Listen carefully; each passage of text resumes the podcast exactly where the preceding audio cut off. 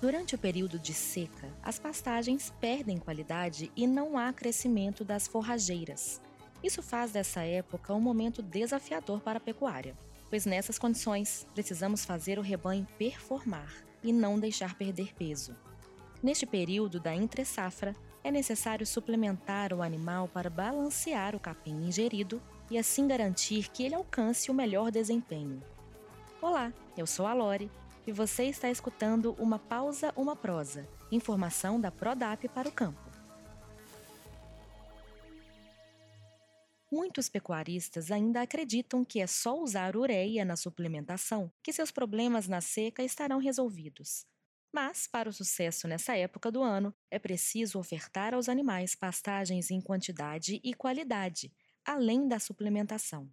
Os processos de manejo do rebanho aliados à nutrição também são fundamentais nesse período. No episódio de hoje, o diretor de conhecimento Guilherme Reis dá algumas dicas de como o produtor pode lidar com esse período de seca para garantir o bom desempenho do gado e não perder produtividade.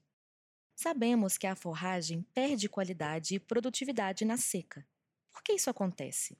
Eu vou dividir a resposta em duas partes. Na primeira parte, eu vou falar agora sobre a queda da produtividade das forrageiras na seca. A explicação que leva as plantas a terem menor produtividade na seca é a ausência de três fatores que são muito importantes para o crescimento da planta. Quando a planta não cresce, ela não produz. Né? Então, quais são esses três fatores? É a redução ou até a escassez de umidade, né? porque a gente está num período que as chuvas param, então os solos ficam muito secos, e a gente não tem, então, umidade suficiente para solubilizar os nutrientes para serem absorvidos pelas raízes das plantas. O outro fator a queda da duração do período fotoluminoso para as plantas. Né? Uma vez que os dias são mais curtos, porque o sol nasce mais tarde e se põe mais cedo, a gente reduz a exposição solar das plantas. E o terceiro fator é a queda da temperatura. A luminosidade ela vai ser muito importante para o período de fotossíntese. Né? Quanto maior tempo de exposição da planta à luz solar, mais tempo ela tem para fazer fotossíntese e produzir energia para ela. Então, nos dias mais curtos, a gente tem essa redução da produção energética. E em relação à temperatura, que as principais forrageiras tropicais, vamos falar assim, as forrageiras, as braquiárias, das, dos pânicos, né, elas são estimuladas ao crescimento foliar pela temperatura. Toda vez que a temperatura fica muito baixa, a gente perde o estímulo para essas folhas crescerem. Ao contrário de algumas forrageiras vamos chamar de subtropicais, tipo os sinódons, né, por exemplo, o tifton, eles já conseguem produzir com temperaturas mais baixas. Então, a gente fecha aqui a explicação por que a, a gente tem uma menor produção de capim na época da seca. E o que, que explica a perda de qualidade? Né? A perda de qualidade está muito correlacionada ao status de fisiológico da planta. Quando as chuvas começam a diminuir, a planta tem que buscar a perpetuidade da sua espécie e ela tende a buscar o florescimento, ou seja, a produção de sementes. Toda vez que isso ocorre, que a planta tenta buscar é, produzir a sua semente, ela tem uma redução da relação folha-talo. Por quê? Porque ela começa a emitir pendão, ela começa a esticar os seus colmos, né, o seu talo, para a produção da semente. E isso aí é um, é um dos fatores que faz a gente ter perda da qualidade da forragem como um todo. Paralelamente a isso, à medida que a planta vai secando, ela vai aumentando o teor de fibra, reduz o teor de proteína e o teor de todos os carboidratos não estruturais, ou seja, ela vai perdendo realmente é, aquilo que, que é nutricional para os animais. Né? Ela passa a ser uma disponibilidade muito mais de fibra do que de uma fonte com energia e proteína para os animais. E isso aí explica o que faz com que a gente tenha queda da qualidade das forrageiras na época do período seco. Como a perda de qualidade da forragem impacta no desempenho animal? Muitas pessoas aí ligadas no meio da pecuária sabem né, dessa queda de performance que acontece no período seco do ano em relação à produção animal. Eu vou tentar explicar de uma forma simples quais são os mecanismos fisiológicos que fazem com que ocorra essa queda no desempenho. Assim como nós, né, os animais, eles, os bovinos, eles têm dois principais fatores que fazem o controle da, da saciedade, ou seja, da vontade de se alimentar. Né? fazem os animais despertar lá o desejo de parar de comer porque estão saciados. O primeiro fator é o fator é o estímulo físico. À medida que a parede do rumen, que é um dos estômagos dele, começa a ficar distendida, a distensão da parede estomacal dele faz com que sejam emitidos sinais para o cérebro e o cérebro entende que o rumen já está cheio que não precisa mais se alimentar. E o boi para de comer ou a vaca para de comer. O outro estímulo é o estímulo quando a gente tem uma, uma concentração energética na corrente sanguínea. Às vezes o, o estômago não está cheio ainda, mas o cérebro entende que já tem bastante energia, ele para de comer. Isso é muito comum nas dietas de animais de confinamento com alto grão, né? Isso aí é o que desencadeia o animal parar de comer. Conhecendo então esses dois estímulos, o estímulo físico é o que faz com que o animal na seca tenha um menor desempenho. Por quê? Uma vez que ele está comendo uma forragem que tem baixa qualidade, ou seja, tem muita fibra e baixa proteína, esse capim que ele come fica parado muito tempo no estômago, porque à medida como ele não é digerido, essa fibra não é quebrada, ela vai ficando parada dentro do rumen. E o animal, então, faz o quê? Ele para de comer, diminui a quantidade diária que ele come, porque o processo de digestão dele começa a ficar muito mais lento. Então a gente reduz o aporte total de proteína e energia para esse animal, fazendo com que ele tenha aí uma queda de desempenho, né? E uma coisa que vocês podem perceber que isso aí realmente acontece, qualquer pessoa pode perceber isso, é acompanhando né, o score de fezes dos animais. Quando a gente está na época das águas, que tem comida de excelente qualidade e geralmente em grande abundância, a gente vê que o, o score de fezes dos animais, elas vão mostrar fezes volumosas, semissólidas e com o formato de uma grande torta. Isso por quê? Porque o animal comeu uma grande quantidade de alimento, o alimento passou muito rápido pelo tubo gastrointestinal dele, não deixando nenhuma marca nas fezes, né, de marca das vilosidades intestinais, e manteve a umidade. Quando a gente vai para animais que estão na seca, se alimentando de capim, sem nenhum tipo de suplementação, é muito comum, ao avaliar as fezes, a gente vê fezes pequenas, fezes bastante ressecadas e com bastante marca das vilosidades intestinais. É, algumas vezes a gente chega até a ver fezes que a gente fala encabritadas, né, que são aquelas bolinhas parecendo fezes de cabrito. Isso dá porque o alimento que foi ingerido ficou muito tempo para ser digerido, tentou-se aproveitar o máximo possível então da umidade desse, desse alimento e ele foi em volume pequeno porque o animal passa a comer menos quantidade de capim. Então, esses são os, os fatores aí que estão interferindo no desempenho animal. Com a perda de qualidade da forragem, o que o pecuarista pode fazer para melhorar o aproveitamento do capim? Uma das principais alternativas que o pecuarista tem para aproveitar melhor o capim na época da seca é o fornecimento de suplementação para os animais. E nós devemos buscar aí uma suplementação que vai ofertar aos animais proteína verdadeira, de vinda aí de principalmente de farelos proteicos, tipo farelo de soja, farelo de amendoim, farelo de algodão, ou através de nitrogênio, né, que vai fazer com que dê condições das próprias bactérias produzirem a sua proteína. Quando a gente fala do fornecimento de, nitrogênio, é o mais comum aí é o uso da ureia, né?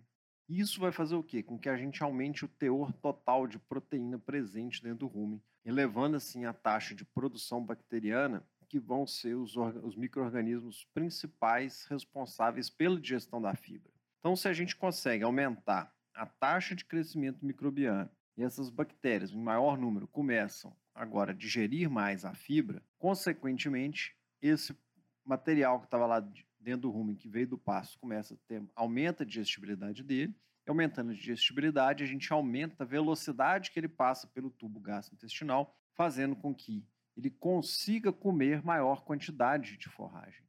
Uma vez que a gente tinha comentado que a forragem de baixa qualidade paralisava dentro do rumen e fazia com que ele diminuísse a ingestão total de forragem, com os suplementos proteicos a gente faz com que a gente melhore a digestibilidade e o animal consuma mais. Por isso que essa estratégia ela dá bons resultados e faz com que a gente melhore o desempenho animal em relação ao animal que não está sendo suplementado. Qual critério você usa para determinar a quantidade de proteína a ser fornecida? Essa pergunta é muito boa, porque Eu acredito particularmente que a gente tem que fornecer sempre a quantidade de qualquer nutriente, a quantidade necessária, a quantidade que o animal esteja precisando. E que, em linhas gerais, o que, que a gente vê ao longo do período seco? Né? No início do período seco, na maioria do Brasil, aí por volta do mês de maio, junho, em que a gente está iniciando essa época seca, a gente tem forragens ainda com condições mais razoáveis, vamos dizer assim, sobre qualidade e quantidade, inclusive. A hora que a gente vai chegando para os meses de agosto, setembro, em locais que ainda não choveu, a gente já tem uma qualidade muito pior desse material. Então, o que a gente geralmente recomenda é a gente trabalhar com níveis crescentes de proteína. À medida que o capim vai piorando a qualidade com o passar do tempo, a gente vai aumentando essa proteína. E como que a gente faz isso? Né?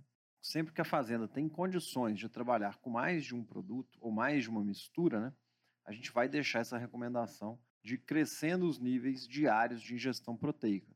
Claro que essa mudança não vai ser diária, né? ela vai ser de 20 em 20, 30 em 30 dias, ou até 60 em 60 dias, a gente muda o patamar de fornecimento total de proteína. E o que, é o critério que a gente usa para fazer essa troca entre produtos ou entre formulação? O principal critério que a gente orienta o time de campo estar tá monitorando para essa tomada de decisão é o padrão de fezes. À medida que a gente vai deixando, as fezes vão ficando mais ressecadas e ou com menor volume e com mais marcas das velocidades intestinais, é o sinal que a gente tem de que a gente tem que aumentar a proteína para conseguir aproveitar melhor esse capim. Então a gente treina bastante o time de campo para monitorar isso e quem determina essa mudança é o próprio time de campo que vai enxergar o momento ideal da gente estar tá fazendo esse acréscimo proteico ao longo do período seco. O segredo está então numa boa suplementação? A boa suplementação é um critério muito importante aí para o sucesso do período seco, mas eu não diria que ele é o segredo. Eu acredito que o, o fosse para eleger algum segredo, eu acho que a condição com que a gente vai estar tá com as forrageiras na época da seca, ela até é um pouco mais relevante do que a suplementação na maioria das vezes. Porque se a gente imaginar uma fazenda de mombaça que chegue ou a pastagem de mombaça, né, que ela chegue no período seco toda passada, ou seja, no estágio de maturidade muito alto, a planta sementeada, beirando seus dois metros de altura, com aqueles talos bastante grossos, com pouca folha, por melhor que seja o meu suplemento a ser fornecido, eu não vou conseguir as condições adequadas, as condições esperadas de desempenho animal, porque a comida ofertada está de muito baixa qualidade. Assim como se a gente chegar no período seco do ano, não tiver praticamente pasto nenhum e colocar um excelente suplemento no coxo, os animais também não vão desempenhar. Então, acho que o segredo aí seria o equilíbrio entre uma oferta adequada de forragem, sempre que possível, numa qualidade, numa relação folha-talo a melhor possível com a boa suplementação. Acho que aí sim a gente vai conseguir bons resultados no período seco do ano. Você vem acompanhando um grande número de fazendas com produção animal no período seco. Existe algum outro ponto que o pecuarista deve estar atento para o sucesso na entre-safra? Fazendo uma reflexão aqui sobre essa pergunta, eu acho que eu elencaria três grandes pontos para o pecuarista ficar atento para o sucesso na entre-safra. O primeiro ponto é a gente ter uma entrada de seca com capim em quantidade e qualidade suficiente para os animais que vão passar entre-safra na fazenda. Quando eu digo qualidade, eu falo uma boa relação folha-talo.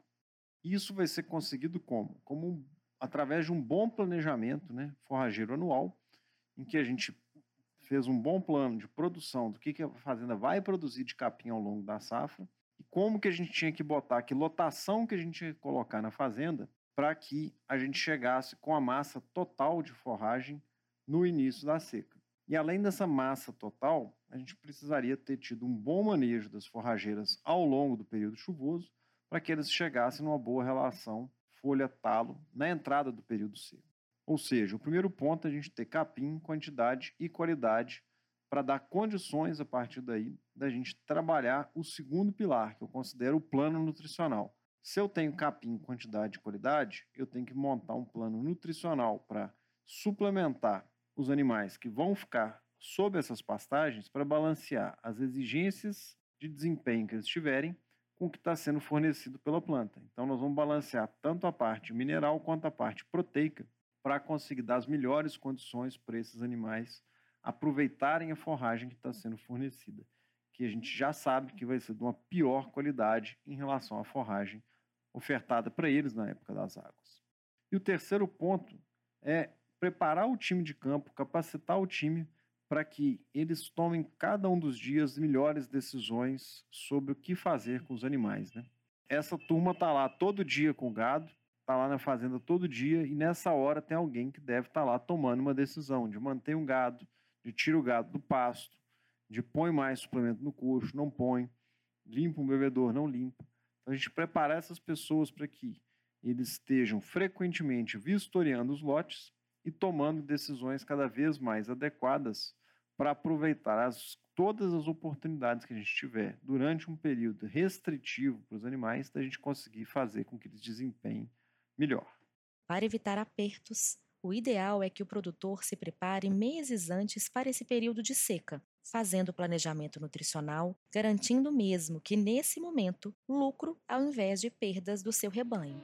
Se você quer saber mais sobre tecnologia, gestão, produtividade, nutrição e sustentabilidade na agropecuária, continue acompanhando Uma Pausa, Uma Prosa, informação da Prodap para o campo. Ou entre em contato com um de nossos especialistas pelo telefone 3003 6045 ou pelo site prodap.com.br. Aproveite para seguir o canal e até o próximo episódio.